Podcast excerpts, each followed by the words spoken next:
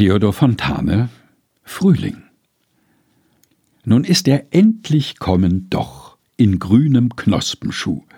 Er kam, er kam ja immer noch, die Bäume nicken sich's zu.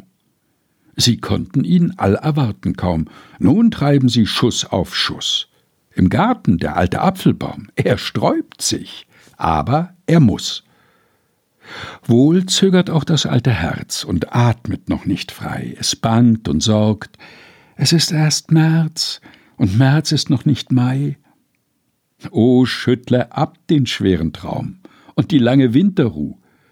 Es wagt es der alte Apfelbaum, Herze, wag's auch du.